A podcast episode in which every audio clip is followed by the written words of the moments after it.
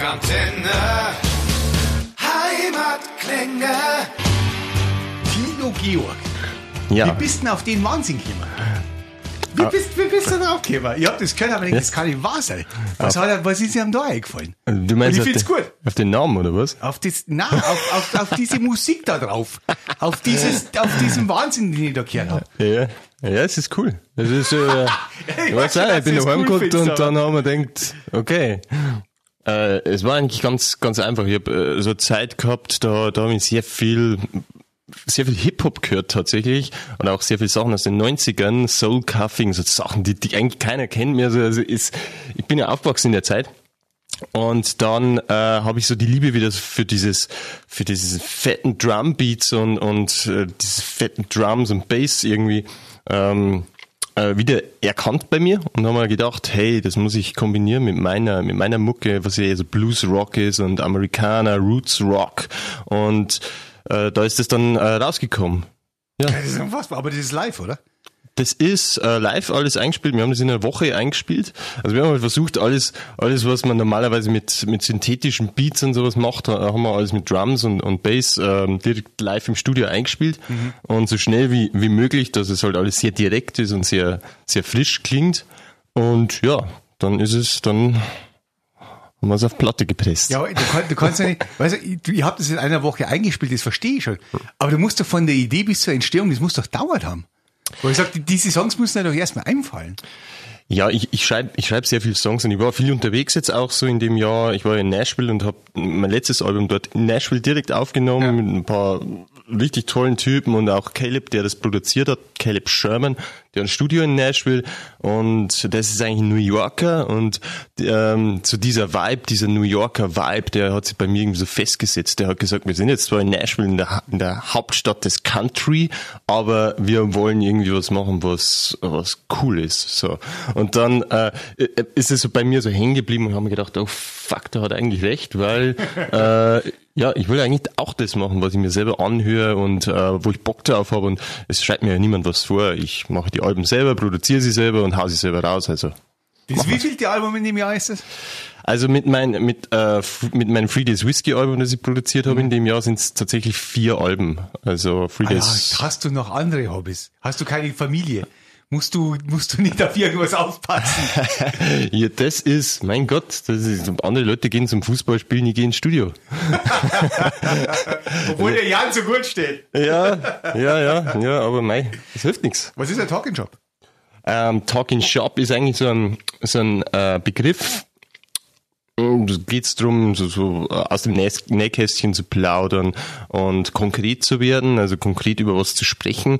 Also die Songtexte sind auch so ein bisschen, gehen so ein bisschen in diese Richtung, ähm, so ein bisschen, ja, konkrete Themen konkret ansprechen, äh, statt nur drum rumzulabern.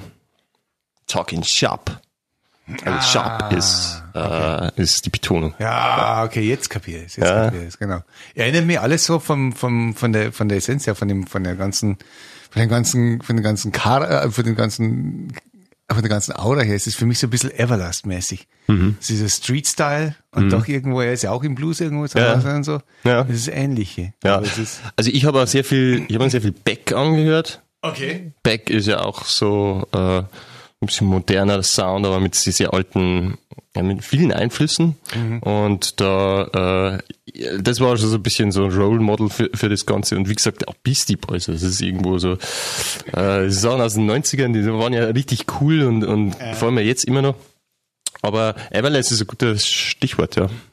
Wie, wie bist denn, äh, ich meine, du singst da drauf, aber Mhm. auch nicht, hast du dich irgendwie an diesen ganzen Rhyme Street Style da gewöhnen müssen, an dieses ganze, hast du das Überhaupt umstellen nicht. müssen? Überhaupt nicht. Also das war, das war für mich äh, total natürlich.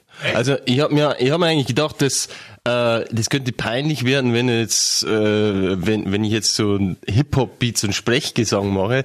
Also, also keine Angst an die Zuhörer, das ist jetzt kein reines Hip-Hop-Album. Das sind ja schon, also meine Hauptinf äh, Influencer sind ja immer noch Tom Petty und solche Sachen. Es sind ja auch Songs auf der Scheibe, die in die Richtung gehen.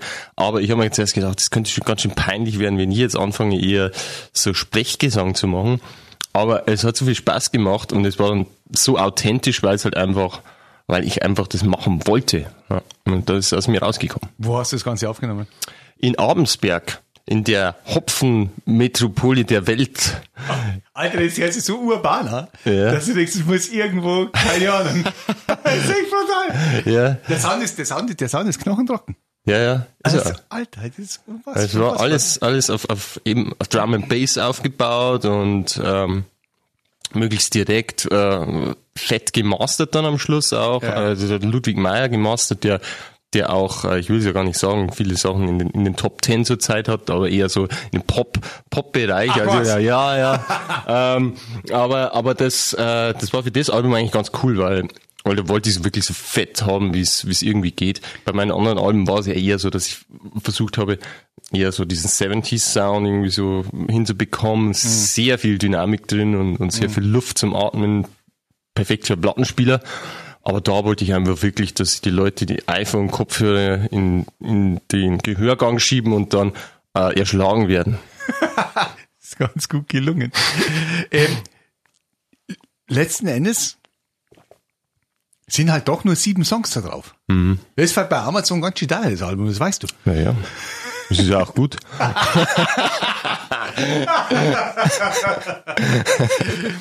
Äh, gehst du dann jetzt her und sagst, mit das habe ich jetzt und mit dem spiele ich jetzt die Konzerte? Mhm. Oder bist du schon wieder woanders? Ich bin, äh, also ich habe jetzt das große Glück, dass ich ein riesen Repertoire habe durch die, die ganzen Alben, die ich Extrem. Jetzt, ja, also äh, ich, kann ja auch zurückgreifen auf Three Days Whiskey Material und so. Und das ist mein, mein Moment, Moment, da muss mir, da muss ich eine Sache fragen. Mhm. Wie grenzt du das Three Days Whiskey Zeugs ab von, äh, von dem, was du als, als Mhm. Copperfield machst?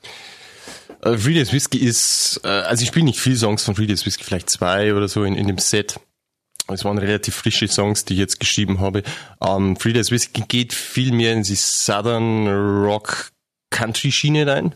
Ähm, wohingegen ich jetzt bei meinen Zeug so relativ offen bin. Also das ist von Blues Rock über, über eben Country Rock, modernere Sachen, Singer, Songwriter, äh, eigentlich alles dabei.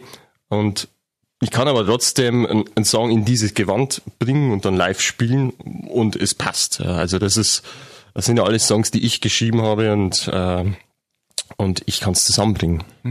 Wie folgen dir die Fans da noch? Ich find, die finden's, also die sind super tolerant. Muss man echt sagen. Also ich habe ich hab mir gedacht, okay, gut, jetzt werden die Kritiker werden sagen, ja Gott, jetzt, was ist das jetzt? Das ist jetzt irgendwie was komplett Neues oder so, ja, wie bei Metallica, wie die angefangen haben, Black Album und so. Pff, ähm, keine Ahnung. Ähm, aber, aber das ist äh, erstaunlicherweise so, dass jeder eher sagt, das ist sehr, sehr mutig, sehr modern und frisch und äh, eben authentisch. Und das äh, viele sagen sogar, also manche sagen sogar, das ist so das Beste, was ich bisher gemacht habe. Ähm, ja, das ist blöd zu sagen, weil das, eigentlich finde ich alles, muss ich alles gut finden, was ich mache. Weil, gut, natürlich, ein paar Sachen gibt's, äh, die würde ich vielleicht jetzt anders machen, aber, aber ich stehe ja zu allem, was ich mache. Also dementsprechend, ähm, ja, sehr tolerante Fans und Kritiker. Ich kann, ich kann mir schon vorstellen, dass Suckers and Crooks der erste Song war, den du dafür geschrieben hast. Ja, tatsächlich. tatsächlich, weil äh, das ist, ich weiß nicht wieso. Darauf aufbauend habe ich mir dann gedacht, fuck, jetzt muss ich's, jetzt muss ich's durchziehen, weil deswegen sind sie auch nur sieben Songs äh, geworden, die dann schlussendlich auf dem Album gelandet, auf der EP gelandet sind. Ähm, es ist ja so, dass ich, ich hatte, ich hatte dann so circa 20 Songs, die, die ich dann so zur Auswahl hatte, in der, in der engeren Auswahl. 20. Äh, ja, und, und, Okay. Und ich wollte aber irgendwie so ein Werk, das in, in sich stimmig ist, also äh, Songs, die jetzt stilistisch nicht zu 100% reinpassen, die habe ich wieder rausgelassen zur, zugunsten der, ja, des Werks. Also, dass es halt passt, ähm, soundmäßig zusammenpasst, stilistisch, stilistisch zusammenpasst. Und, und deswegen äh, eher, eher so diesen Fokus auf, auf, die, auf den Sound gesetzt. Um was geht's bei Suckers and Crooks? Ich meine, das heißt Suckers Mhm. and Crooks, aber wie weit spielen wir da eine Rolle, wir zwei? Wir zwei. Die Welt ist voller Suckers and Crooks, würde ich sagen.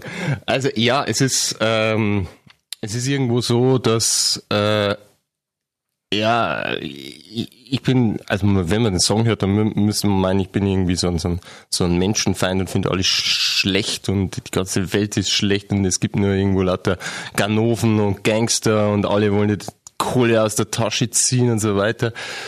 Ähm, aber es ist eigentlich so ein, ähm, so ein bisschen ein äh, Blick aus mit, äh, wie soll ich es beschreiben? Es ist mit Augenblinzeln so irgendwo so ein, so ein Blick auf unsere Gesellschaft, äh, dass trotzdem, trotzdem, dass es so viele Widerlichkeiten gibt, ähm, muss man doch trotzdem versuchen, äh, ein guter Mensch zu sein. Und das zieht sich so durch meine, durch meine Musik durch irgendwo. Es ist alles schlecht, aber du kannst ja hinstellen, kannst es so akzeptieren, wie es ist, aber du kannst auch ein Part der, ähm, der Leute sein, die es besser machen. So. Das ist mal eine Ansage hier. Ja. Wann, wann bi- bist du permanent live unterwegs?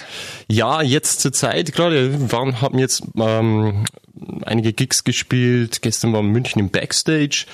Ähm, wir sind am Freitag dann in Gestern hast du natürlich gegen Alterbridge irgendwo anscheißen müssen. ja und gegen ähm, Vanessa Mai. Äh, das war ja, gruselig. das ist natürlich. Äh, Das war wirklich gruselig. Ähm, aber, aber gut, das ist die Leute, die sich Vanessa Mai anhören, die würden, die wären bei mir, das wäre ein Kulturschock wahrscheinlich. Aber wie auch immer. Also das, ja, genau, München, jetzt dann wieder im Village in Harbach, das ist relativ nah an München dann. Ähm, und dann jetzt dann auch wieder den Norden äh, der Republik äh, rauf in der nächsten Zeit, Köln, Bremen und so weiter. Also Tourplan gibt's bei mir auch auf der Homepage natürlich, Facebook und so weiter. und das Ganze funktioniert. Ja, Du, du bist mit Band unterwegs. Ja, ja, mit Band, mit meiner Electric Band. Also klassische Bandbesetzung, ähm, Drums, Bass, Gitarre und eine Leslie, also eine Hammond-Orgel, die wir dann immer rumschleppen mit uns. Die, ja, die uns wirklich, die uns nicht auch noch irgendwas Kreuz bricht, aber wir finden es so cool, dass das es muss sein. Es ist einfach geil. Hammond. Das Jetzt erfahrt man nur das Geheimnis, wie du von dem Ganzen da liebst. Ja, ich, ich lebe, ja, mein Gott, ich mach, ich lebe nicht nur von der Musik, das muss man sagen. Also ich habe noch, einen, noch einen Job, ähm, mit dem ich auch viel äh, querfinanzieren kann. Das ist mir auch wichtig, dann bleibe ich unabhängig. Also ich muss jetzt wirklich tatsächlich nicht alles machen, was ich machen muss als Musiker.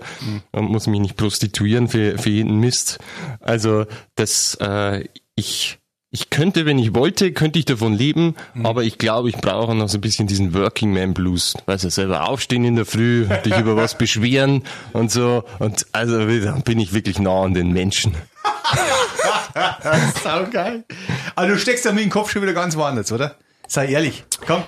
Was, was Ja. treibt dich rum gerade? Äh, ja, nee, ich finde ich finde das eigentlich jetzt äh, gerade sehr sehr cool, so um live viel live zu spielen, das Live-Programm richtig auszuarbeiten und dann richtig ein Set zu finden, das wirklich Killer ist, immer wieder Songs auszutauschen, ein großes Set zu haben. Also das, das ist eigentlich so mein Traum, auch äh, wirklich ein, ein Set zu haben, das, das, äh, das dich einfach wegbläst. Ja, und das, das, das finde ich einfach geil gerade. Das ist so meine Aufgabe. Ich schreibe natürlich auch weiterhin Songs und, und ja, wer weiß, was ich jetzt mache die nächsten Tage. Auch keine Ahnung. Ich, ich sehe die, die Black Metal Oper schon auf uns zukommen. Die Black Metal, auch, ja. ja, why not? Ja, geil. Halt, du, du musst mal trotzdem nochmal zu dieser, zu dieser Whisky-Sache, das musst du mir nochmal erklären. Ja. Wieso hast du das on the side? Wieso ist, läuft das nicht unter deinem Namen? Ist es so weit weg von dir? Mm, Nee, das war eigentlich äh, ursprünglich damals, als ich angefangen habe, ähm, selber Songs zu schreiben, ähm, war das wollte ich einfach eine Band sein. Ja, also also ich wollte Okay. das im Bandkontext machen und dann ähm, machst du deine Erfahrungen und irgendwann denkst du, okay, gut, jetzt habe ich so viele wieder neue Songs, die passen da nicht rein und so weiter. Und dann kam irgendwann mal der Entschluss, dass ich gesagt habe, ich, ich möchte jetzt eigentlich so ein ich möchte die Songs, die ich nirgendwo unterbringen kann, so erstmals auf eine Soloscheibe raufpacken und das war dann so mein erstes Soloalbum, das habe ich mit Dr. Will hier in München gemacht, das war galaktisch, tolle Zeit und seitdem äh, habe ich das sozusagen mal Blut geleckt und, und finde das einfach geil. Ich liebe es einfach, Platten zu produzieren. Das ist aber ganz lustig, weil, weißt du, du redest darüber, als wärst du die scheiß normalste von der Welt. aber, aber das ist es nicht. Nein, es ist es tatsächlich nicht. Ich weiß ja selber, es ist, äh, es ist wirklich harte Arbeit und du musst, du musst so Ideen haben, musst die dann auch wirklich umsetzen können und dann äh, Ja, musst du super diszipliniert das Ganze organisieren, äh, die ganzen Leute zusammenbringen, aber äh, du wirst halt auch belohnt mit ja, also mit diesem Feedback von den, von, von den Leuten, von den Fans, die dann deine Songs hören, die dann, äh, ja, Kritiken schreiben, die dir wirklich so diese Bestätigung geben, du bist auf dem richtigen Weg oder du, du fügst der Welt was hinzu, was es bis jetzt noch nicht gegeben hat und das ist was Gutes und nicht ein Scheißdreck. Sag mal, war Nashville nicht einfach ein teures Vergnügen auch? Die ganze Es- Zeit da rüber zu fliegen, Ja, also ja, die Studio und so weiter. ey. Das war, also du wirst lachen, aber es ist, also äh, die, die ganze Studio und die ganzen Aufnahmen waren nicht teurer wie in Deutschland. Also das war, also klar, ich musste rüberfliegen, musste äh, dort auch unterkommen. Ich konnte aber beim bei Caleb äh, crashen sozusagen. Also das war für mich dann auch ganz cool. Und ich habe dann immer so einen Blog geschrieben, also da, da ähm, das, das war für mich ein großes Thema, auch so, so ein bisschen diese, diese Szene zu promoten und dann auch so natürlich meine Musik und, und so weiter. Also es war für mich schon ein, ein Trip, der sich für mich als, als, als Musiker ausgezahlt hat und natürlich auch ähm, für, für ja, um, um meine Musik bekannt zu machen, ausgezahlt hat. Also das würde ich jederzeit wieder machen. Ne, Und Caleb hat gesagt, komm wieder. Und ja, ich, ich werde sicherlich wieder nochmal nach Nashville fahren. Ja. Und da war, ich hatte ja, also, war, also für mich war das eigentlich der, der, der krasseste Punkt an der ganzen Geschichte war, äh, ich hatte Christopher Williams, der jetzt ein Accept Schlagzeug spielt, äh, der, der hat auf meinem Album getrommelt. Die, So. die wohnen alle da. Der, der, Wolf, alle. der Wolf Hoffmann wohnt. Wolf Hoffmann wohnt in, äh, und ich bin aufgewachsen mit Accept und hab sagen, unter Schneider und den ganzen Zeug. Also ich, ich bin ja eigentlich so aus, äh, ich komme ja eigentlich aus der Schiene, so Heavy Metal. Bist du der eh Eigentlich, ja. klar. Und ähm, das war für mich einfach äh, grandios. Und du triffst halt einfach Leute, äh, die du sonst, ja, die du sonst einfach nicht treffen würdest. Ja. Und das war schon cool. Ich war auch im Studio von in, in den, äh, ich hatte einen, einen Termin dort vereinbart in den Ocean Way Studios. Und Ocean Way Studios ist ein, ist ein richtig tolles Studio. Und zu dem Zeitpunkt, äh, wo ich dort war, hatten, äh, war gerade Bon Jovi im Studio, hatten ihr ganzes Zeug aufge, äh, Setup gemacht, ganz Gitarren von John Bon Jovi so dort, dort gestanden. Also ich bin jetzt nicht mehr der riesen Bon Jovi Fan, aber trotzdem, ich meine, du bist damit aufgewachsen, du stehst da da drin, das Schlagzeug von Tico Torres steht vor dir in diesem Studio. Ich denke mir, fuck, jetzt, ich habe es geschafft. Früher habe ich diese Schallplatte in der Hand gehabt und habe es mir angeschaut und habe mir gedacht, Mann, die, diese Menschen sind so weit weg, die sind auf einem anderen Stern. Und dann bist du da mittendrin und das war für mich als Fan halt einfach irgendwie Wahnsinn. Stimmt, das glaube ich Was schon. Total geil. Ja, sehr lustig, sehr lustig. Du warst im Wildhorse Saloon. Äh, ja, ich war, ich war überall. das ist überhaupt total cool, da Downtown Nashville. Also Ich, weiß, ich, ich war vor, ich vor 25 Jahren wieder am See gewohnt, deswegen, ja, ich, ich war ein paar Mal in Nashville. Aber es Geil. muss sich natürlich verändert haben, logischerweise. Also, Ja, ja. Vanderbilt dann runter und dann halt First Ja, ja. Avenue und Ja, dann ja. den Broadway da. Ne? Aber ja, ich war zum ersten Mal so richtig tief, das ist das zweite Mal dort, aber da so, so richtig tief drin in den ganzen Zeugs, weil ich musste mir auch immer so ein bisschen was überlegen, dort auch für meinen Blog, den ich dann Ja, geschrieben habe. ja. Und dann äh, war es halt schon, war schon cool. Wie, viel, wie lange warst du insgesamt? Ich war zwei Wochen dort und in zwei Wochen haben wir das alles, äh, das kom- komplette Album fertig gemacht irgendwo. Und Du bist echt schnell beim Aufnehmen, gell? Ja, aber Sieben Tage hier, zwei Ja, Wochen da. CCR, die haben früher auch nicht länger gebraucht. Die haben einfach diesen ganzen, diesen ganzen Unsinn weggelassen. Gut, die Rolling Stones, die waren irgendwann mal, die brauchen länger, brauchten länger damals, ja, aber das waren andere Umstände wahrscheinlich, die da reingespielt haben. Aber, aber ich finde es einfach geil, wenn, weil wenn du es vorbereitet hast, dass deine Demos fertig, dass deine Songs fertig, dann geht es eigentlich nur noch darum, das Feeling auf Platte zu, zu pressen. Und da, da brauchst du einfach nur gute Zeit, also Leute, die gut drauf sind und ihre Instrumente beherrschen und ein gutes Studio. Und dann funktioniert das. Mit wem willst du auf Tour gehen? Äh, mit wem? Ja, wir sind, wir sind allein unter, also mit wem ich möchte, auf Tour zu gehen. Also ja, ich, ich möchte auf Tour gehen mit Tom Petty, aber das geht nicht mehr. Es geht nicht mehr, genau. nee, aber sonst äh, gibt's gibt's äh, äh, viele. Mein gut, ähm, hauptsächlich aber eher so amerikanische äh, Bands und Musiker. klar, hallo. Weil das ist eigentlich so die Musik, die, es passt vom Publikum eher, eher zusammen. Aber äh, ja, ich stehe so auf so viele Sachen. Ich, ja. Ich könnte mir Scheiß- vieles Scheißfrage, vorstellen. Ja, scheiß Frage, ja. Also eigentlich mit Metallica, aber das passt hinter und vorne nicht zusammen. Ja, aber wenn du es mal wieder triffst, dann sagst hey, Weil wir James, haben da einen. wir haben da einen. Äh, mit was bist du schon mal richtig auf die Schnauze gefallen? Mit was bin ich schon richtig auf die Schnauze gefallen? Musikalisch auch, wo du sagst, Ja. oh, das war nix. Ja, hm. Ich, ich denke eher so, so richtig auf die Schnauze gefallen, würde ich sagen, nicht. Aber ich weiß viele Sachen, die würde ich jetzt mit meinem Wissen, das ich jetzt habe, komplett anders machen. Oder mir mehr Zeit nehmen oder ähm, mir davor einfach mir Gedanken machen. Aber ähm, ja, ich kann es ja in Zukunft ändern. Okay. Dann würde ich sagen, haben wir's. Yeah! Geiles Ding. Cool. Geile EP. Rockantenne. Heimatklänge. Falls euch diese Folge gefallen hat und ihr mehr von den Bands von eurer Umgebung hören wollt, dann abonniert einfach unseren Podcast Rockantenne Heimatklänge. Damit seid ihr immer bestens informiert über die Bands aus eurer Hood. Genau. Wir freuen uns natürlich auch über eure Meinung, wenn sie denn gut ist. Schreibt uns immer gerne eine Bewertung. Das komplette Rockantenne Podcast Universum findet ihr auf einen Klick auf rockantenne.de slash podcast. Wir sagen merci und wir hören uns wieder. Keep on rockin' und bis zu dem nächsten Mal bei den Rockantenne Heimatklängen.